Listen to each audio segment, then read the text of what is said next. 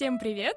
В эфире Арткаст и его ведущая Валерия Циновкина. Для сегодняшней темы я решила позвать никого иного, как кумира всех квартирников Евгению Осущенко.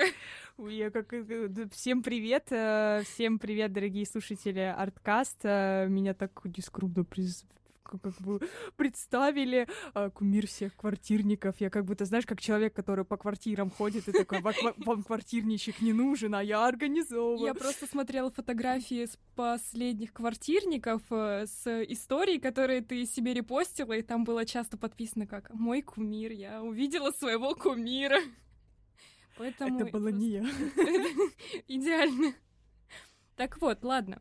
Э, Раз мы уже заговорили про квартирники, заговорили про музыку, то у меня к тебе, соответственно, такой вопрос. Что ты чувствуешь, когда слышишь музыку, когда поешь или играешь? Ой, знаешь, на самом деле это такой интересный вопрос, потому что, в принципе, искусство и то, что ты любишь, оно всегда побуждает в тебе какие-то э, невероятные чувства. И, ну, когда м, я пою там свои какие-то любимые песни, когда я играю, это, знаешь, для меня своего рода такая вот медитация. Я просто ухожу в какой-то параллельный абсолютно мир, и потом, когда, может быть, какой-то просто вот так чпоник, э, щелчок, я могу просто выпасть из реальности, мне там скажут, ты там сделала только то-то, то-то, ты, ты такое там, допустим, ты такую ноту никогда не брала, а я могу этого даже не заметить, потому что я вот там где-то, я улетела, вот. Вот это вот чувство, которое ты сейчас описала, у него есть название, это чувство прекрасного,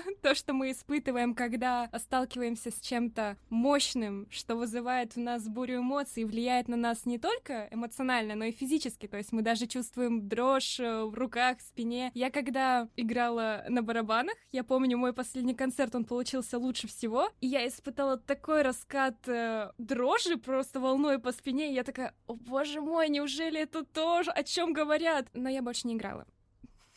А зря я бы, я бы хотела на это я посмотреть. больше это не чувствовала. Как ты, как ты грустно. Ты, ты, ты, ты. Давайте, давайте не будем. Давайте не будем. Но я бы сходила на твой концерт. Я могу показать видео. Скинешь в ЛС? Да. Отлично. Доступ для избранных.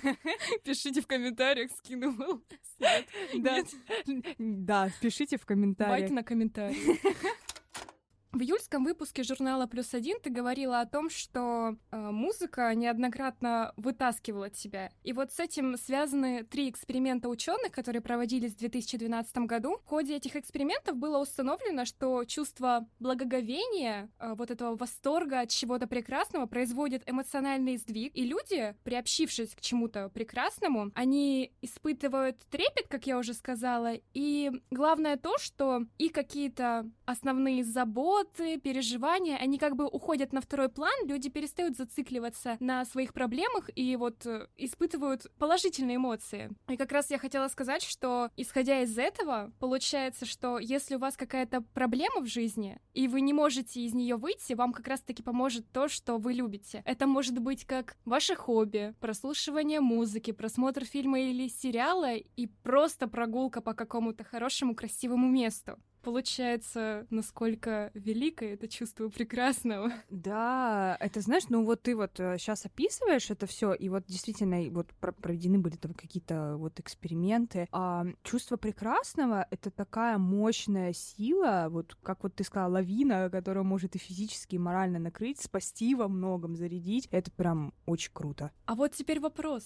От чего же формируется это чувство прекрасного? Оно же не дается нам при рождении. Человек, маленький ребенок, для него картина Малевича и просто его рисунок или рисунок соседнего ребенка это же одно и то же. Он не видит в этом разницы. Так как же, вот как ты думаешь, как формируется это чувство прекрасного? Ну, знаешь, мне кажется, что чувство прекрасного, оно вот как бы напрямую связано с познавательной деятельностью и воображением. Наверное, так, потому что а, когда вот ребенок воспитывается, он там делает что-то вообще в принципе, а, там как-то он правильно там пошел, заговорил, и его как бы родители, близкие его, они говорят, вот ты молодец, да, вот э, там то, что ты сейчас делал, это хорошо. И потом, когда ребенок начинает познавать, в принципе, какую-то там мультипликацию, ну, допустим, да, фильмы какие-то ему нравятся, он начинает по сути, его вкус начинает формироваться. То есть вот чувство прекрасное, оно как бы напрямую связано с вкусом, в принципе, мне так кажется. Вот. И вот чувство прекрасного на самом деле, оно идет из детства. Но вот есть такой другой вопрос. Остается ли чувство прекрасного вот а, с детства, вот как вот ты приобщаешься к чему-то, или в какой-то момент оно может просто угаснуть, и человек а, абсолютно не проникается искусством? Я вообще не знаю, как можно не проникаться каким-то искусством. Для меня сложно это понять. Это очень интересный вопрос. Вообще, я согласна с тем, что ты сказала, но я думаю, понятие прекрасного у человека по мере его взросления, оно может меняться, но вот действительно, может ли оно совершенно исчезнуть? Может ли человек совершенно не иметь представления о прекрасном? Мне кажется, для него, даже если это будет что-то плохое, нам кажется, да, для него это хорошо, и для него это в какой-то степени прекрасное, поэтому я думаю, что у каждого человека свое понятие прекрасного все таки есть. Вот и я как раз хотела у тебя спросить, вот что такое, вот что такое прекрасно? Вот что такое прекрасно для меня? Ну Или да, что? ну вот как ты думаешь, как можно определить слово прекрасное? Ну, как раз-таки прекрасное это то, что порождает в тебе чувства, которые ты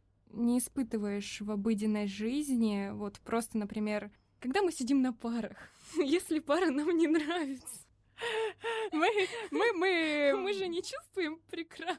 Да, мы чувствуем прекрасно, когда мы идем покушать, да? Да, да. Когда мы идем за говяжьим дошираком, да, например. пахнет в студии.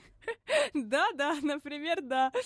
Ну, я с тобой согласна, на самом деле. Прекрасно это вот э, то, что вот побуждает вот эту вот волну высоких каких-то чувств, да. когда вот ты просто ощущаешь, что ты вау, вау, о, о, где-то не здесь. Вот. Когда ты, например, просыпаешься холодным утром, у тебя еще есть время, ты выспался, у тебя есть еще время до пар, чтобы собраться, ты садишься за стол, укутанный в теплом халатике, завариваешь себе вкусный кофе и такой... Ой, вот это сейчас вообще, по-моему, я, я аж, я, я, я аж пыталась вспомнить, когда у меня в последний раз было такое чувство. Я Никогда. Да, да, да. Описываем те чувства, которые там с кофе мы не испытывали. Но хотя бы давай тогда от дошика отталкиваться, да, от чувства прекрасного. Поддерживаю вашу любовь к дошику, но дошик не люблю. Мы не осуждаем. Вот видишь, это, это тоже как бы говорит о том, что у каждого разное чувство прекрасное. Ты любишь дошик, я не люблю дошик. Но в этом нет ничего плохого, потому да. что когда ты чувствуешь себя хорошо, когда ты чувствуешь высокие чувства, это наполняет и других людей рядом. Поэтому это прям... Я еще хотела сказать о том, что формирование прекрасного, оно очень сильно зависит от нашей насмотренности. И очень многие люди э, рекомендуют, вот, вот когда вы занимаетесь каким-то делом, допустим, дизайн, о котором я так часто говорила в своих подкастах. Ладно, последний выпуск только. Хорошо. Если ты занимаешься дизайном, да, в принципе, любым делом, каким бы ты ни занимался, желательно сделать свое препровождение в социальных сетях очень полезным, а именно наполнить их, например, в Инстаграме, подписаться на людей, которые связаны там с фото, с дизайном, в зависимости от того, чем ты занимаешься. Таким образом, ты будешь смотреть на хорошие качественные работы, и не то, что плагиатить их, ты будешь подмечать, что тебе нравится в них, что не нравится, и тем самым то, что ты делаешь, будет становиться еще лучше. Твое понятие прекрасного будет становиться еще шире, и ты сможешь создавать шедевры. А, да, ну вот э, это как раз-таки тоже как э, расширение кругозора идет, когда мы yeah. смотрим э, много э, контента вот потому, что нам нравится, да, особенно что в нас рождает чувство прекрасного, мы еще больше заряжаемся и хотим также сами что-то делать, и вот это вот ощущение вот этой эстетичности, там какой-то эстетики, это вот прям очень круто. Да, меня только сейчас дошло, когда мы начали это обсуждать, почему многие преподаватели спрашивают, какой мы контент употребляем. Ну, потому что, в принципе, это показывает то, о чем мы думаем. Хотя да. бы вот как мы мыслим, в какую сторону и что нас интересует, то есть э, что нас вдохновляет. И им проще будет, конечно, узнать Типа... Это же гениально. Почему для меня сразу это не дошло? Я такая думаю, а зачем? За- зачем? То же самое вступительный экзамен на МКМТ. Нам, у нас же спрашивали, какие новостные источники вы смотрите? А чем вы увлекаетесь? Да, по сути, это не просто, чтобы сделано, знаешь, там завалить, вот, вот, вот, да. вот. Ты а там просто узнать, какой ты человек. Да, потому что... что... Ну, ну... Какое у тебя понятие прекрасно. Да, потому что, ну вот, э, сейчас то, что мы говорим, понятие, ну, прекрасного, в принципе, чувство прекрасного, это очень-очень важно. И вот я же говорю, я не представляю, как можно жить без чувства прекрасного. У меня просто у меня в голове не укладывается, как, как, как такое может быть. Может быть вообще такое существует. Ну, я слышала, да, что есть такие люди, ну, как бы, я, я не знаю. А в чем для них смысл жизни? Мне кажется, для творческих людей же как раз-таки и смысл жизни в этом прекрасном и есть. Создавать то, что будет в тебе вызывать эти эмоции в других людях, в твоих слушателях или те, кто будет смотреть это. Ну да, созидать и вот создавать. Наверное, вот это вот девиз творческих вот так людей. вот, изучая прекрасное, мы пришли к тому, в чем смысл жизни. Да, да, да. Итак, девочки, записываемся на философские консультации. Номер 8 900, а дальше по ссылке в комментариях да, там по просьбе. И снова байт. Вот так и повышаются прослушивания подкастов, просмотры. Надо еще подписать как-то так вот, чтобы точно кликнули. Да, да, байты, да, да, да, вот это вот кликбейт. А говорят байты, что это плохо, кликбейт. Да пойдет. Нам простительно, у нас философия. Да, у нас у нас философский подкаст, однако. Да, теперь мы, мы как бы пришли к этому, да. Вот так-то арткаст скатился к философии. Скатился. Скатился. Поднялся. Поднялся, поднялся.